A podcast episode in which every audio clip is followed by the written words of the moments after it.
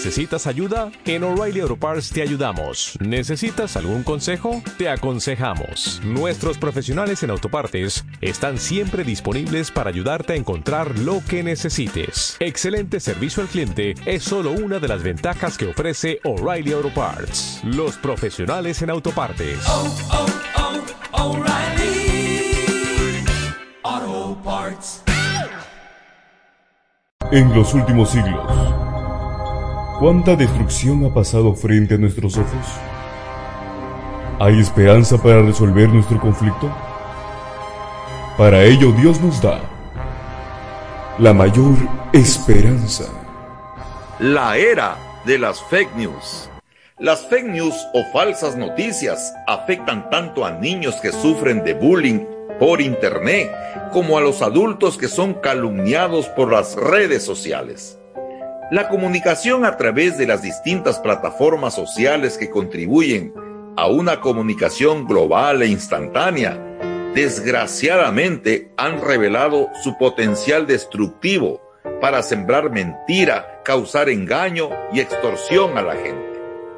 El verdadero resultado de las llamadas fake news no es más que desinformar, hacer que la mentira sea tomada como verdad y que la verdad se la haga ver como mentira. Por ejemplo, la Alemania del año 1930 reveló hasta qué punto puede llegar un país a ser gobernado por las propagandas nazi, que cosechó mentira, creó campos de exterminio, guerra y destrucción. En la Biblia, Jesús habló sobre las noticias falsas acerca de su venida. Cristo dijo que los engaños de los últimos días vendrían como señales milagrosas que estas señales tendrían alguna relación con su regreso. Estas enseñarían que Él vendría de una forma diferente a lo que la Biblia dice. Según las escrituras, Cristo no va a venir secretamente solo a un grupo de escogidos, ni va a promover sanaciones ni milagros solo en Jerusalén. La segunda venida de Cristo no solo será perceptible para una zona geográfica, sino que será perceptible para todo el mundo. Por eso se les dice, miren que está en el desierto, no salgan. O miren que está en la casa, no lo crean.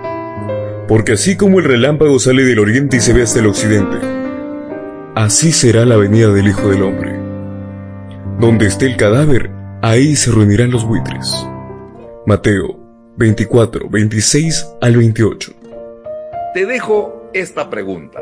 ¿Crees que estamos en los últimos días de la segunda venida de Cristo? Nos vemos en el siguiente capítulo, La mayor esperanza. Thank you.